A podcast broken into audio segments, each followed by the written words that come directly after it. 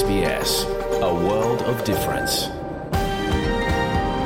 You're with SBS Portuguese, on mobile, online and on radio.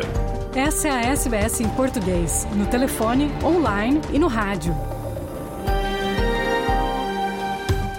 É isso mesmo, muito boa tarde. Está começando o seu programa em português da SBS Áudio da Austrália, com Luciana Fraguas neste dia 24 de setembro de 2023. Eu estou falando ao vivo dos nossos estúdios em Melbourne, na terra tradicional do povo Urundiri, a nação Kulin. Em destaque, a causa e os perrengues da viajante solo Nathalie Castro, que já visitou 130 países e quer chegar aos 200. Ela conversou com o nosso colega Fernando Vives sobre os perrengues que passou aí por esses 130 países. De Lisboa, Francisco Sena Santos relembra os 50 anos da proclamação da independência de Guiné-Bissau, o que abalou o regime colonial português.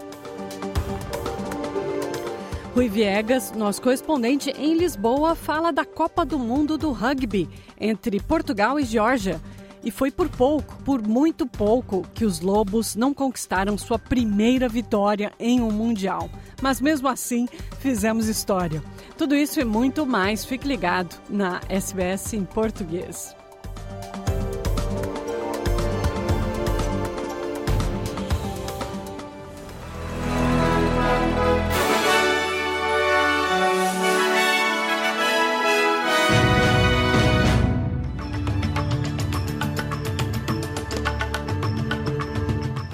Vamos agora às notícias da Austrália e do mundo da SBS Áudio para este domingo 24 de setembro. Na sua companhia, Luciana Fraguas. Em uma tentativa de aumentar oportunidades de emprego para as mulheres, a Austrália deve lançar essa semana um documento chamado Employment White Paper.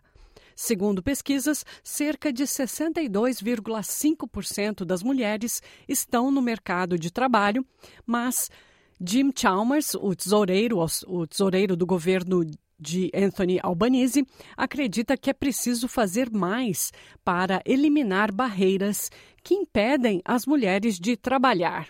Jim Chalmers falou à Sky News. We've made some progress, but we've got more work to do on this front. And the best way to do that, in addition to making sure that we're lifting wages in industries dominated by women, uh, is to make sure uh, that we are dealing with uh, the issues which are preventing the fuller participation of women in our workforce and in our economy. Uh, people will see a fair bit on that in the paper tomorrow. O ministro da Agricultura, Secas e Gestão de Emergências, Murray Watt, disse que a Austrália está preparada para o verão, que também é a temporada de incêndios florestais. Com o Biro de Meteorologia declarando que o país está agora num padrão climático El Ninho, o risco de incêndios perigosos e de um verão quente e seco aumentou muito. Watt disse que a Austrália levou a sério as recomendações da Comissão Real dos Incêndios Florestais e está agora numa posição muito melhor do que antes. Is much better prepared for this coming season than we were heading into Black Summer. Uh, we have implemented almost all of the recommendations of the Bushfire Royal Commission that were made to the federal government. Uh, they include establishing one coordinated, coordinated national emergency management agency rather than two separate organisations under two separate ministers, which existed before. O Papa Francisco pediu à União Europeia que atenda aos imigrantes que chegam em barcos improvisados pelo mar Mediterrâneo, uma vez que a rejeição disse ele, não é a solução. A declaração foi feita em Marsella, no sul da França, em um evento que contou com a presença do presidente francês Emmanuel Macron. O Papa também tinha falado que o lindo mar Mediterrâneo tornou-se um enorme cemitério, onde muitos irmãos são privados do seu direito a uma sepultura. History is challenging us to make a leap of conscience in order to prevent a shipwreck of civilization. For the future will not lie in being closed, which is a return to the past, a turnaround in the journey of history. Un'inversione di marcia nel cammino della storia. Um homem australiano que sobreviveu a uma suspeita de envenenamento após ingerir cogumelos recebeu alta do hospital. Os sogros e a irmã da sogra de Erin Patterson morreram após consumirem uma refeição com cogumelos envenenados por Erin em sua casa em Leongata, na região leste de Vitória, em 29 de julho. O único sobrevivente do almoço foi o pastor da Igreja Batista Ian Wilkinson, que agora recebeu alta. Ele será uma testemunha importante, já que a polícia considera Erin suspeita de homicídio por envenenamento. No Brasil, o Supremo Tribunal Federal derrubou essa semana a aplicação da tese do marco temporal na demarcação de terras indígenas. O marco prevê que só podem ser demarcadas terras que já estavam sendo ocupadas por indígenas no dia 5 de outubro de 1988, data da promulgação da Constituição. Os líderes indígenas são contra o marco e disseram que a decisão é vital para resolver cerca de 300 reivindicações pendentes de reconhecimento de terras. A agência Reuters coletou alguns depoimentos celebrando a decisão. E a gente está feliz, a gente chora, a gente se emociona, porque a gente sabe que é só com território demarcado, só com o território indígena protegido que a gente vai conseguir impedir as mudanças climáticas de acontecer e proteger os biomas, porque nós somos responsáveis pela proteção dos biomas. Conseguimos superar de uma vez por todas a tese do marco temporal. O Supremo reconheceu o direito originário dos povos indígenas, algo que nós já víamos há anos dizendo que os povos indígenas são os verdadeiros donos dessa terra. Bom, para a gente hoje está sendo um dia de muita alegria, né, de muita vitória, de, muito, de comemoração. E terminando o noticiário desta manhã de domingo, vamos falar de Copa do Mundo de Rugby. Rui Viegas, nosso correspondente em Lisboa, fala do jogo entre Portugal e a Geórgia. E foi por pouco, muito pouco, que os Lobos não conquistaram sua primeira vitória em um Mundial. Mas mesmo assim, fizemos história. Olá, viva, muito boa tarde, Luciana, muito boa tarde a todos. E nas últimas horas eh, fez-se história no rugby nacional. Isto porque a seleção portuguesa empatou com a Geórgia este sábado no Mundial de Rugby 18-18 e conseguiu assim os primeiros pontos num torneio global. Em eh, Toulouse, em França, Portugal alcançou pela primeira vez um empate num campeonato do mundo. A próxima partida é no dia 1, diante da seleção australiana a poderosa seleção da Austrália.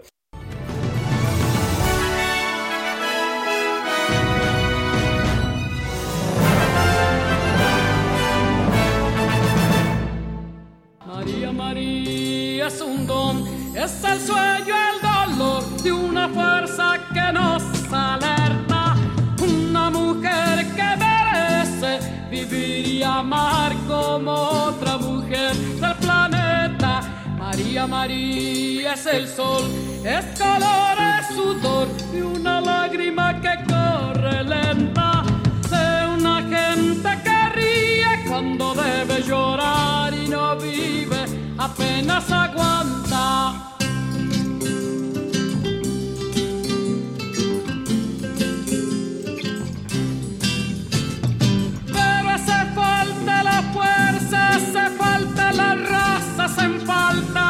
Ganas siempre dentro del cuerpo y las marcas. María, María confunde dolor y alegría.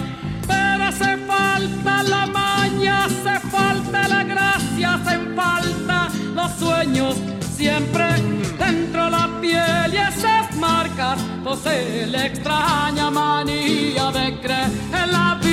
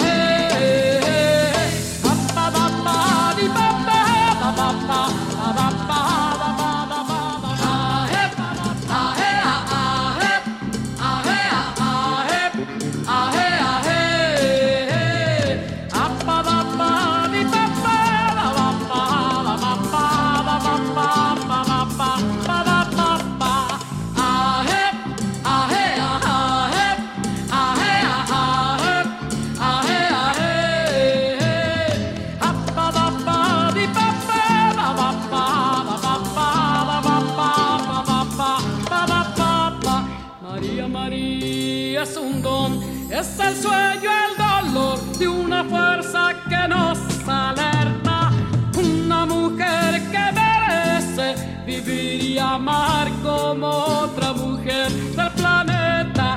María, María es el sol, es color, es sudor y una lágrima que corre lenta de una gente que ríe cuando debe llorar y no vive, apenas aguanta.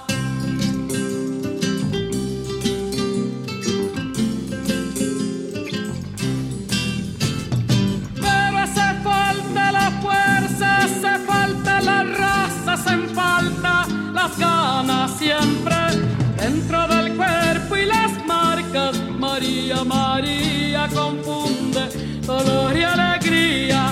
Pero hace falta la maña, hace falta la gracia, hacen falta los sueños siempre dentro la piel y esas marcas posee la extraña manía de creer en la vida.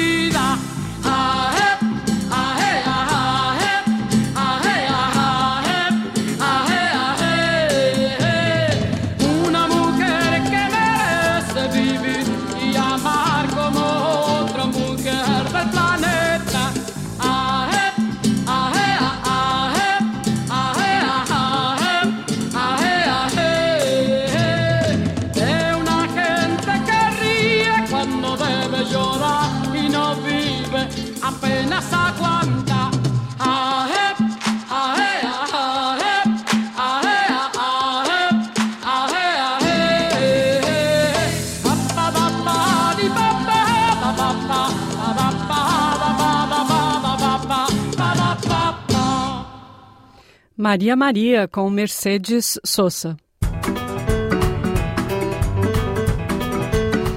A gente vai agora com uma entrevista feita pelo nosso colega Fernando Vives com a Nathalie Castro, uma viajante solo que está em Sydney, onde carimbou a Austrália como um dos 130 países visitados até agora. Vamos então nessa reportagem de Fernando Vives. Olá, ela já viajou para mais de 130 países e pretende carimbar o passaporte em mais de 200, ao menos em todos os que são oficialmente reconhecidos pela ONU. Sendo mulher negra de um país periférico como o Brasil, a ideia é mostrar, através de contato com culturas diferentes, que o mundo pode ser mais inclusivo e diverso. E abrir oportunidades para outras pessoas com trajetórias parecidas como a sua que possam também viajar e conhecer outras culturas. E para tal, tem patrocinadores casuais, doação de pessoas que acompanham sua jornada e também presença cada vez maior na mídia brasileira. E falando assim parece glamuroso, mas também tem uma dose alta de preocupações e perrengues. Mas nada mal para uma jovem de 28 anos da Vila Carrão, zona leste de São Paulo, que passou a vida em escola pública e cursou jornalismo através de uma bolsa de estudos. Eu falo da Nathalie Castro, que está em Sydney sentada à minha frente no estúdio da SBS. Isso porque a Austrália é o país da vez nessa trajetória. Nathalie, obrigado pela visita. Eu vou primeiramente fazer a pergunta que eu sempre faço a quem chega para a Austrália.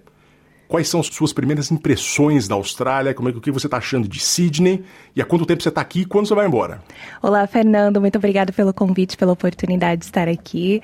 É, eu estou aqui na Austrália. Só visitei a cidade de Sydney neste momento por conta da jornada, né? Aquela correria de visitar todos os países. E eu achei muito bacana, um país bem interessante, com uma diversidade, né? Bem multicultural, bem co cosmopolita. E eu fiz um tour mais na área turística, então visitei ali aqueles pontos que o pessoal geralmente visita, a Opera House, a Opera Bar. Fui para Manly de balsa, é, vi a parte da City, a parte central e muito mais. E é um destino muito interessante que Parece difícil chegar, né? De tão longe. É difícil chegar. Sim. É, até hoje, qualquer lugar que você vem é difícil chegar. Até da Nova Zelândia é difícil É chegar. verdade, mas assim, estou muito feliz por estar aqui. Agora, né, Austrália, mais um carimbinho aí no passaporte, conhecendo esse país que tem muita cultura, muita história, muita diversidade. E ansiosa também para os próximos destinos, né? Você teve algum contato com a cultura aborígene daqui? Ainda não, mas eu pretendo voltar após a volta ao mundo, né, com mais calma para poder explorar melhor o país e para outras regiões, para entender mais, né, sobre a história, sobre o passado passado, porque a gente só entende o presente, né, quando a gente estuda e entende também o passado do lugar, né, dos destinos que a gente visita. Então, sou muito curiosa para essa parte, para entender melhor o passado da Austrália. Que bacana.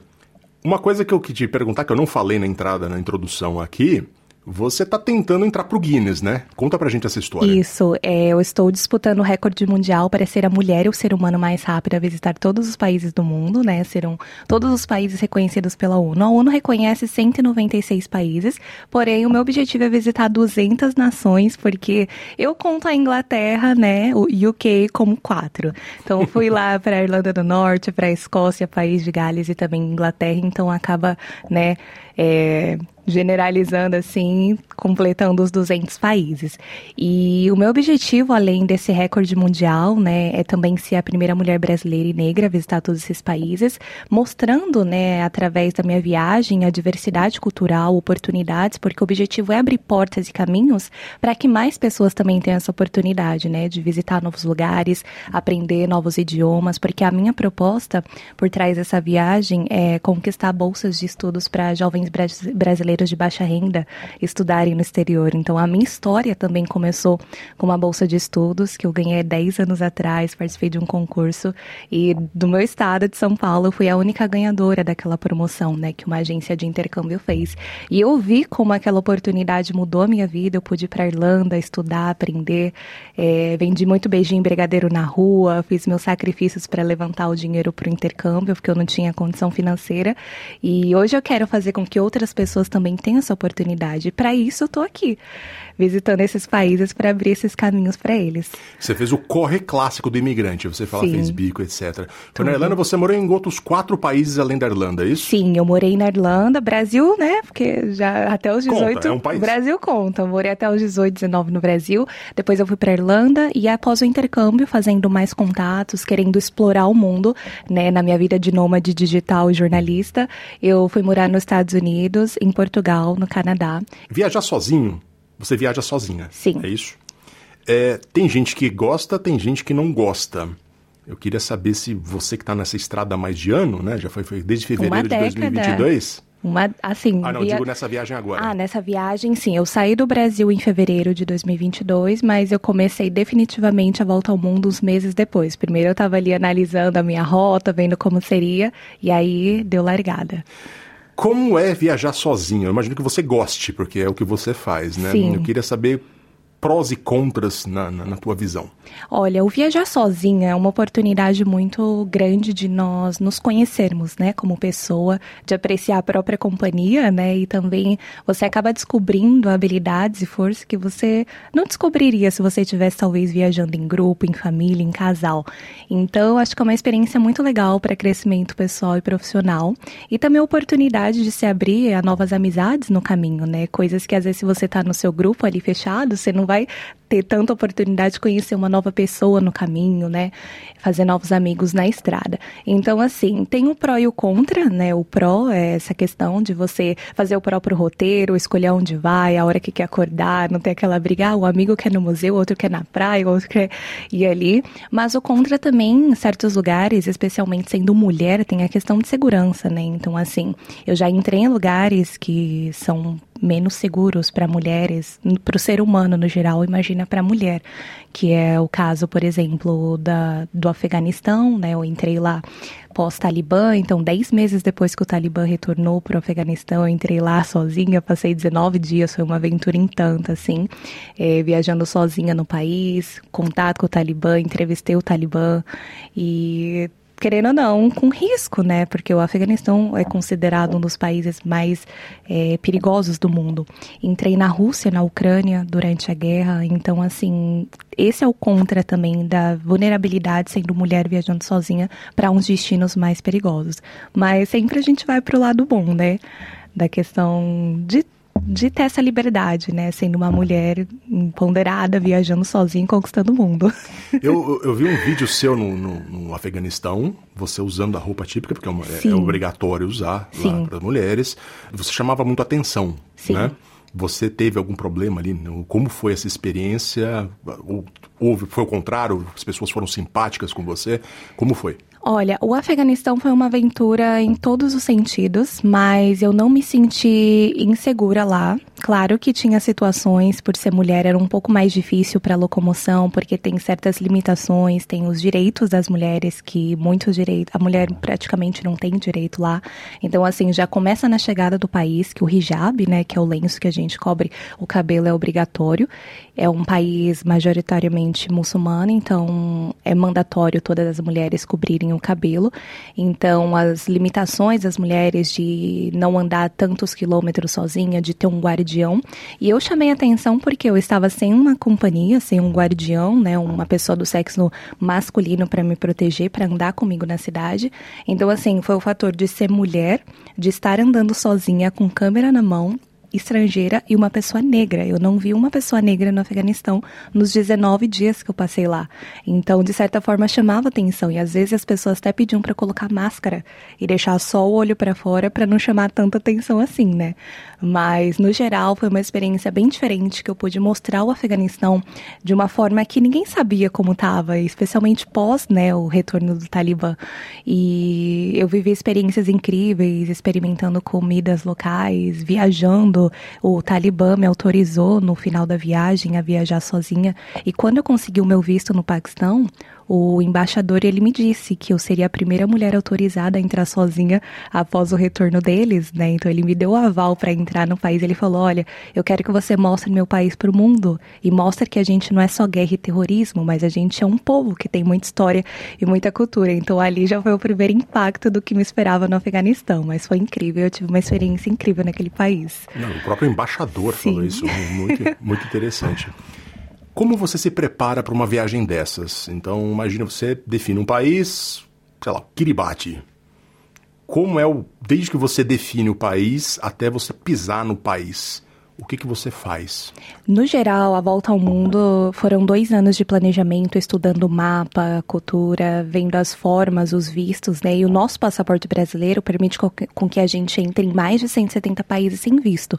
Então, isso já facilita né, a entrada em muitos países. E aí, os países que a gente precisa de visto, eu preciso fazer uma lista para ver qual é a forma que eu vou conseguir esse visto. Se é online, se é entrando em contato com a embaixada através do e-mail, se é através de uma agência que vai dar uma carta convite, ou se você vai conseguir o visto na chegada. Então, no caso do Kiribati, que o meu visto saiu recentemente agora, aqui da Oceania, foi um processo de mais ou menos três meses. Na verdade, desde o ano passado eu estava conversando com eles, mas aquilo de trocar passaporte, não tem na data exata, eles querem tudo assim, né? Data exata, tudo, reserva de passagem. Então, assim, eu tive que organizar a documentação.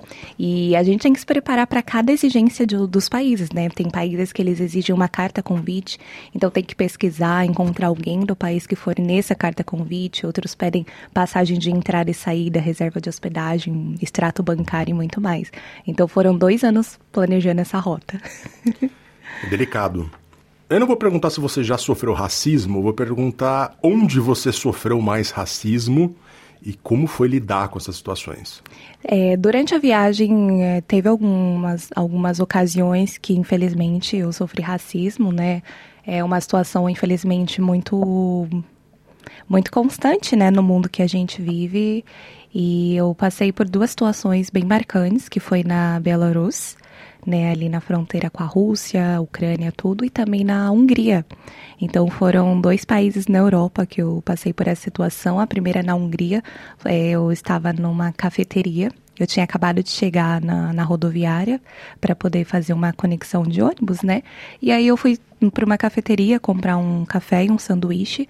A cafeteria aparentemente aberta para todo tipo de clientes, né? Tinha mesas disponíveis, eu comprei o que eu tinha que comprar, sentei, abri meu computador, comecei a trabalhar esperando o próximo ônibus. Deu 10 minutos, eu uma das garçonetes veio até a minha mesa e pediu para eu me retirar. Eu não entendi o porquê. Eu falei: "Por quê? Eu acabei de comprar, preciso comer, né?" Ela falou: "Não, a gente não quer você aqui." Aí eu falei assim: "Tá, mas qual é o motivo?" Enfim. Ela saiu. Deu 20 minutos, uma outra garçonete veio a mesma coisa. Você precisa sair daqui porque a sua cor não é bem-vinda aqui. Falei, engraçado, né? A minha cor não é bem-vinda para sentar, mas o meu dinheiro negro, né? O dinheiro de uma pessoa negra pode, é bem-vindo, né? Para consumo, mas a presença não. Enfim, depois eles enviaram uma cliente que pediu desculpa. Ela falou: me desculpa, mas eles pediram para eu pedir para você se retirar. Eu falei: olha, eu não vou sair porque eu consumi, tem mesas vagas, então o problema não é eu estar ocupando né, outras mesas, mas sim por conta de racismo. E aí no final o gerente veio, eu fiz uma filmagem falando que eles estavam sendo racistas e acabei divulgando a página no Instagram. A rede entrou em contato pedindo desculpa, falando que eles têm muitas cafeterias que eles não têm controle do que acontece no lugar. Mas foi uma situação bem difícil, bem triste. Eu registrei tudo e eu não senti nenhuma vontade de mostrar aquele país naquele dia. Então eu peguei o primeiro ônibus que eu vi e fui para o próximo país. E a segunda situação, eu fui expulsa de uma casa de hospedagem na Rússia, né? A pessoa ela queria me, me cobrar muito mais do que estava ali reservado para eu pagar. E aí, por conta que eu não quis pagar, era um abuso, né? Tipo, cobrar além daquilo que se esperava. Ele acabou indo atrás de mim no quarto, pedindo para eu me retirar. Enquanto eu estava retirando as minhas coisas do quarto, ele tirou o lençol da minha frente e falou assim: Olha o que a sua cor fez com o lençol. Eu tinha cochilado duas horas, estava limpinho. Tinha tomado banho antes, sabe? Tipo, tudo tranquilo. E assim, começou a me humilhar, me chamar de macaca, de escrava, de preta, de neguinha e todos os apelidos, assim, né, de baixo calão, palavras de baixo calão, assim. E as palavras que ele não conseguia falar em inglês, porque lá eles falam russo, ele ia no Google Tradutor e tremendo, assim, me xingando, traduzindo, sabe? E eu fiquei com muito medo dele me bater, né? Então eu fui, organizei minhas coisas, ele chutou minhas coisas, minha mala até a cozinha, mandou sair. Eu tava de vestido, porque eu tinha dormido até ele chegar para fazer a cobrança da, do, do quarto, e ele não deixou me trocar. Eu saí correndo para poder me trocar no banheiro e aí ele apagou a luz. Eu me troquei no escuro. Eu falei, eu não vou sair nesse frio de vestido. E aí fui, desci, pedi ajuda. Muitas pessoas falaram que a polícia não ia fazer nada, porque eles não estão acostumados com o caso de racismo. Mas mesmo assim, no outro dia eu fui para a polícia. A polícia disse que ia fazer sim, tomar providência. E quem disse que eles não iam fazer nada estava errado. Eles e fizeram. aí fizeram, fizeram report, falaram que iam investigar, que aquele lugar já tinha sido reportado algumas outras vezes. E outras situações, né? Mas a gente vai relevando assim, e por isso que eu vejo a importância, né, de ser também um corpo negro ambulante no mundo, porque a gente também pode estar em todos os lugares, independente da nossa cor da pele, sabe? Impressionante a desenvoltura que a pessoa faz isso sem menor cerimônia, né? Sim. Uma coisa realmente muito, muito revoltante. Muito. Quais foram os lugares que você não tinha expectativa alta, mas que te surpreenderam positivamente? Olha, foram muitos lugares. é, um deles foi recentemente o Kuwait. Foi um país bem difícil para conseguir o visto. Foram mais de seis meses de processo. Tive que ter uma carta convite, alguém lá criou um evento para provar para o governo que precisava da minha presença para palestrar no evento, para compartilhar a volta ao mundo. E assim, as pessoas muito receptivas, bem humor, humoradas, sabe? Bem humoradas, felizes, querendo mostrar o lugar, a cultura. É, eu fui num restaurante para jantar, em seguida, eu estava fazendo um tour gastronômico em 10 cozinhas. Ah, aqui é a cozinha da salada, aqui é a cozinha dos peixes. E gravando, compartilhando tudo. Então, assim, eu gosto bastante do Oriente Médio, sabe? A gente tem uma visão que é passada, né, sobre o Oriente Médio, mas é uma região super amigável, super aberta. E cada vez mais eles estão se abrindo para o mundo, né? Então, assim, Jordânia, Kuwait, Israel, Palestina. Catar, Bahrein, o Sudeste Asiático também. Então, assim, vários destinos surpreendentes. Afeganistão e Paquistão também. É, as pessoas, o povo foi muito simpático com Sim, você nesses países. O povo muito simpático e assim, só aumentava minha listinha de ah, eu quero voltar com calma aqui depois. Eu imagino que você deve ter mais de 100 países nesse momento que você queira Sim. voltar com calma uma, depois. Uma né? volta ao mundo parte 2. Teve algum lugar que você tinha medo e falou, hum, racismo aqui vai ser uma questão e foi o contrário? Teve, eu fui muito surpreendida nos países Balcãs, né? Descendo ali no leste europeu, começando pela Croácia, descendo ali Eslovênia, Sérvia, Bósnia, Montenegro. Eu fui muito surpreendida porque tem aquele histórico de guerra na Iugoslávia. E países como a antiga Iugoslávia, a antiga União Soviética, a gente tem aquele aquela memória de guerra, né? Então você já chega meio apreensivo no lugar e assim, as pessoas te tratam tão bem. E eu comecei a perceber que países que passaram por recentes guerras, as pessoas elas têm um tratamento diferente, né? Porque aquele período de desunião, de separação, de choro, de morte, e hoje vivendo em paz, então elas procuram te acolher, né? Então, assim, eu chegava com medo, ai meu Deus, eu vou sofrer racismo aqui, não vou ser bem-vinda. Eu saía chorando. Falei, caramba, eu quebrei minha cara. Então, assim, a gente acaba também aprendendo bastante com a preconceito, né? De uhum. tipo, será que vai ser bom? Será que vai ser ruim? Mas foi muito bom. Bacana que você foi surpreendida positivamente Sim, também nessa viagem, verdade. nessas viagens, né? Vamos falar de comida. Primeiro, eu imagino que você não seja uma pessoa chata para comer. Não, como todo. É, então, é porque nessa viagem você vai se deparar com coisas uh, uh, muito diferentes. Quais lugares te surpreenderam com a comida que você realmente ficou estupefata? Olha, a comida do Oriente Médio me ganhou é um tempero único, sabe? Aquele, aquela quantidade de temperos, de grãos. Então você come aquele arroz com amendoim, com frango, com umas ervas. E uh, o primeiro contato que eu tive praticamente nessa volta ao mundo ali no Oriente Médio foi na Jordânia, em Israel. E eu fui bem no Ramadã no ano passado, que é o jejum que os muçulmanos fazem. Então, assim, eles ficam aquele período sem comer, do amanhecer ao anoitecer. E aí depois do anoitecer é o café da manhã deles. Então é aquela comida bem farta saudável, sabe? E leva, vamos pro vizinho, aí toma chá, vamos pro, pro, pra casa da prima, come bolo. E assim, o dia, a madrugada toda comendo. Gente, eu não aguento mais. E sempre come, come, come. Então, assim, a comida da Jordânia, muito gostosa. A comida do Kuwait. Eu experimentei a comida do, é, do Kuwait também com uma culinária iraniana. É, no Iraque, Kurdistão, eu fui para o norte do Iraque também, uma comida maravilhosa. Então, assim, eu acredito que é, o Oriente Médio me ganhou bastante na questão de culinária. Aqui em Sydney, o Ramadã é grande também, tem é. o bairro de Lakemba. Sério? Que virou um, um, evento de fato. Tem o Ramadã durante o dia e à noite tem as festas, a comilança, as feirinhas. É um acontecimento que tem abril, maio. É, é uma época muito gostosa de ir para Lakemba. Verdade. Que é um bairro aqui. Tem casos engraçados que ocorreram? Imagino que você tenha, né? Tem algum que você consiga contar aqui que. Casos engraçados? Tem, tem um bem engraçado e bem assim, aleatório, que foi no Bangladesh. Inclusive, eu postei até no meu Instagram. É, eu, eu, eu, me planejei para ir para Bangladesh e eu ia para a cidade de Dhaka, né? Que é a capital do país. Só que eu não queria ir para a capital porque ia ser muito parecida com Nova Delhi na Índia. Eu falei, não, eu quero ir para algum outro lugar. E aí, um poucas horas antes do voo para a capital do Bangladesh, eu falei assim: eu abri o mapa, falei assim, onde eu posso ir? Aí eu escolhi uma cidade aleatória, comprei a passagem, falei, tá, eu não sei de nada dessa cidade, não conheço ninguém, mas vamos ver, a gente vai passar 24 horas lá. E aí no avião eu preocupada, gente, o que, que eu vou fazer aqui, né? Eu só sabia que tinha verde, tinha mato, montanha e dava para fazer algumas coisinhas. Falei, ah, dá para visitar em 24 horas. No aeroporto, eu, no próprio avião, eu conheci uma das bandas mais famosas do país. E eles estavam indo para essa cidade, que é Sylhet, para fazer um concerto naquela noite.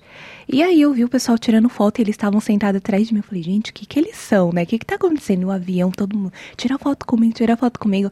Eu, oi, gente, vocês são o quê, né? Eu vi um violão assim, eu falei, vocês são o quê? Ah, gente, é tipo uma das bandas principais do país.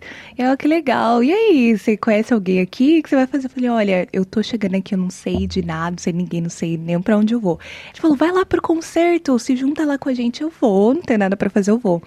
Cheguei, o, a pessoa foi me buscar no aeroporto, eu fiz check-in no hotel. Meu guia fez um tour rapidinho comigo. Em seguida eu falei, me deixa lá no show. O show mais de 3 mil pessoas. De repente eu tava lá com eles, entrando assim no palco com escolta com polícia. E eu assim, gente, olha onde a gente tá. E, tipo, duas horas atrás eu nem sabia o que eu ia fazer aqui nessa cidade. E aí me levaram pro palco, me deram um microfone. Eu falei, oi, pessoal, eles gostaram porque eu sou do Brasil. Porque Bangladesh e Índia tem uma torcida no futebol Brasil e Argentina. É grande. Então, assim, o pessoal ficou super feliz e eu, assim, deslumbrada e feliz, porque eu fiz novos amigos naquela noite noite e eu fui surpreendida porque eu não tinha feito nenhum roteiro para aquele lugar. E aí eu saí de lá com vários contatos incríveis, uma experiência maravilhosa e ainda ganhei um showzinho free, né?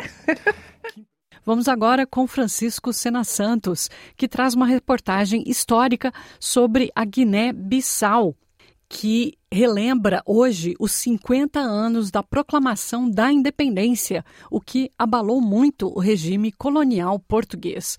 Vamos então com Francisco Sena Santos, de Lisboa. Há exatamente meio século, setembro de 73, sete meses antes do 25 de abril, foi proclamado unilateralmente o Estado Soberano da Guiné-Bissau. Uma memória aqui avivada por Pedro Pires, comandante, estratego e um dos líderes do PAIGC, o partido que juntava Guiné e Cabo Verde no combate pela independência. O comandante Nino Vieira tinha sido eleito presidente da Assembleia Nacional Popular, coube a ele a, a missão histórica de fazer a proclamação do Estado soberano da Guiné-Bissau. Viva o Estado soberano da Guiné-Bissau, construído pela luta heroica do nosso povo! Viva a solidariedade internacional de todas as forças anticolonialistas e anti-imperialistas do mundo! Viva! Proclamação unilateral, em 24 de setembro de 73, depois de meses em que o povo do território que o pai GC considerava libertado elegeu delegados a essa Assembleia. Sempre à busca da legitimidade. Da legitimidade do lado ético do exercício do poder, mas também a busca da legitimidade popular. Esta proclamação é conhecida como a de Medina do Boé, mas o lugar, de facto, foi outro atesta um líder protagonista. Não é Medina de Boé, é conhecido como Medina de Boé, mas é Boé Oriental. Boé Oriental numa localidade chamada Lugajoli. Avançou imediatamente o reconhecimento internacional do Estado soberano da Guiné-Bissau, embora a capital e outras cidades continuassem sob administração militar portuguesa. A nova República tem aceitação e representação e voz nas, no, nos organismos das eh, Nações Unidas. Fernando Rosas, historiador. É reconhecido por mais de 80 países. Nessa altura, havia uma entidade que administrava, portanto, controlava e administrava vasto território da Guiné-Bissau, mas ao mesmo tempo desempenhava as funções de Estado no âmbito da, da defesa, da segurança mas também da educação, da justiça, da saúde, etc. Esse poder que veio reivindicar nesse dia o seu reconhecimento enquanto Estado soberano da República da, da Guiné-Bissau. Naquele tempo, 73, Spínola, o mais lendário dos comandantes militares portugueses, já tinha percebido que a guerra estava perdida. A certa altura, os militares dizem que a guerrilha está mais bem armada que a própria tropa colonial. O país em si já tinha começado o combate pela libertação em 63, como guerrilha. Passados 10 anos, em 73, já era um exército com armamento pesado, controlava os céus com mísseis terra-ar e usava os meios de sempre, as minas e as emboscadas. O país GC era tiro ao boneco. Jorge Alves Araújo. Neste 73 era Furriel miliciano. O país GC estava na mata, 30 eh, metros e depois foi, de facto, foi tiro, eh, tiro ao alvo. A memória da primeira emboscada, logo na primeira saída ao mato, na Guiné, é um inferno. É, é uma coisa terrível, porque tivemos 17 feridos e um morto, em 22 homens. As minas, colocadas por todo o terreno, prontas para explodir, eram realidade devastadora a mina estava lá e, e arrebentava com, com, com os caminhões, porque atirava-os ao ar. Luís Alves de Fraga. Neste 73 era major da Força Aérea. Uma Berlier ia facilmente ao, ao ar com, com, uma mina anticarro uh, e ficava espedaçada. Se fosse um homem, uma mina antipessoal, levava-lhe as pernas. Tudo traduzido em palavras ásperas. Margarida Calafate Ribeiro, investigadora com muito foco na questão colonial, escutou essa realidade em entrevistas com ex-combatentes, histórias como a deste militar. Estava-lhe a perguntar o que é que é uma emboscada. E ele disse: olha, uma emboscada é um monte de homens a berrar pela mãe, um cheiro a merda que não se pode, tudo a fugir para todo lado. Acha que isto é partilhável? E eu calei-me, não é? Porque ele tem toda a razão. Eventualmente isto é partilhável apenas com os homens que viveram aquilo. É o trauma dos militares que fizeram a guerra. O então brigadeiro Spínola desembarcou na Guiné em 68. O comandante militar chegou com a gente dele, convencido de que poderia ganhar aquela guerra. A realidade militar fracasso da Operação Mar Verde de Alpuim Calvão em Conakry, o poder do PAIGC, ainda mais forte depois do assassinato de Amílcar Cabral, a recusa de Caetano à via diplomática, tudo isto acumulado levou Spínola à renúncia naquele 73, antes ainda da proclamação unilateral em Lugajol da independência da Guiné-Bissau. Vamos então com Rui Viegas, de Lisboa, que fala da Copa do Mundo de Rugby entre Portugal e Geórgia. Deu 18 a 18, mas foi por pouco, muito pouco, que os Lobos não conquistaram sua primeira vitória em um Mundial. Mas mesmo assim, fizemos história.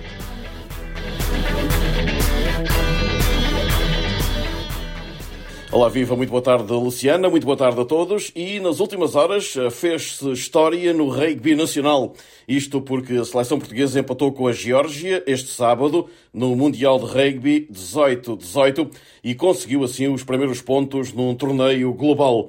Em eh, Toulouse, em França, Portugal alcançou pela primeira vez um empate num Campeonato do Mundo.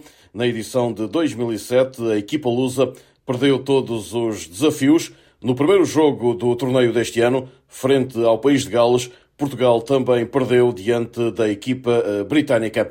A próxima partida é no dia 1, diante da seleção australiana, a poderosa seleção da Austrália. No futebol, João Félix está em destaque no Barcelona, tal como João Cancelo, reforços portugueses de verão. Félix leva três golos e uma assistência em três jogos. João Cancelo também já fez o gosto ao pé no mesmo número de encontros. A vida dos dois eh, internacionais portugueses em Barcelona começou desta forma da melhor maneira e o clube catalão já faz contas para contar com eles por mais do que um ano. Segundo escreve a imprensa vizinha, esta sexta-feira o eh, Barcelona já começou a tentar eh, perceber quanto podem custar as contratações em definitivo do avançado que tem contrato com o Atlético de Madrid até 2029 e uma cláusula de rescisão de 850 milhões de euros. E também do lateral direito que está ligado ao City até 2027. A situação de Cancelo, por exemplo, explica um jornal catalão é mais simples do que a de Félix. O defesa formado do Benfica, além de não contar para Pep Guardiola em Inglaterra, já está a caminho dos 30 eh, anos. Ainda lá fora, mas em português, Jorge Jesus eh, desmentiu as notícias que avançavam uma possível saída do treinador português do Al Hilal da Arábia Saudita. Na base desta informação, estaria alegada insatisfação da direção do clube perante os recentes resultados. Tais rumores surgiram ainda antes do encontro do Al Hilal com o Damak e que terminou com um empate a um golo, resultado que levou a equipa comandada por Jorge Jesus a perder a liderança do Campeonato Saudita para o Al Ittihad de Nuno Espírito Santo. Os rumores da saída de Jorge Jesus eh, foram naturalmente adensados com este empate. Contudo, e após a partida, o treinador português tratou de negar tal possibilidade. O Al Hilal está em primeiro lugar no campeonato sem derrotas isso é conversa de malucos, disse Jorge Jesus, contactado pela SPN Brasil e citado em Portugal. Relativamente à série de resultados menos positivos, o técnico luso justifica-se com o calendário apertado da equipa do Al Hilal. E a seleção feminina de futebol perdeu 2-0 diante da França na primeira jornada da Liga das Nações, em Valenciennes. A equipa das esquinas lutou contra uma das melhores seleções do mundo, a quinta no ranking FIFA. A próxima partida vai decorrer já na próxima terça-feira em Barcelos, em Portugal. Apenas as primeiras classificadas de cada um dos grupos se apuram para a Final Four desta prova. No futsal, por fim, o ala Diego Cavinato rescindiu o contrato com o Sport Sporting, anunciaram os Leões nas redes sociais. O jogador testou positivo num controlo antidoping. Cavinato, de 38 anos, também já comentou a situação começando por pedir desculpas. O atleta referiu que depois de um traumatismo craniano e sem consultar um médico, ingeriu um medicamento acelerador de metabolismo para perder peso que continha a substância proibida pela autoridade antidopagem. É uma das notícias que marcou também as últimas horas em Portugal, no caso no uh, futsal.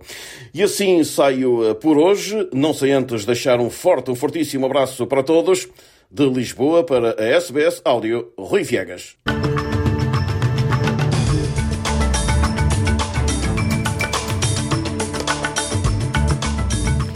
Chegando aí ao finalzinho do programa da SBS em português deste domingo, 24 de setembro, a gente repete agora as principais manchetes dessa manhã de domingo.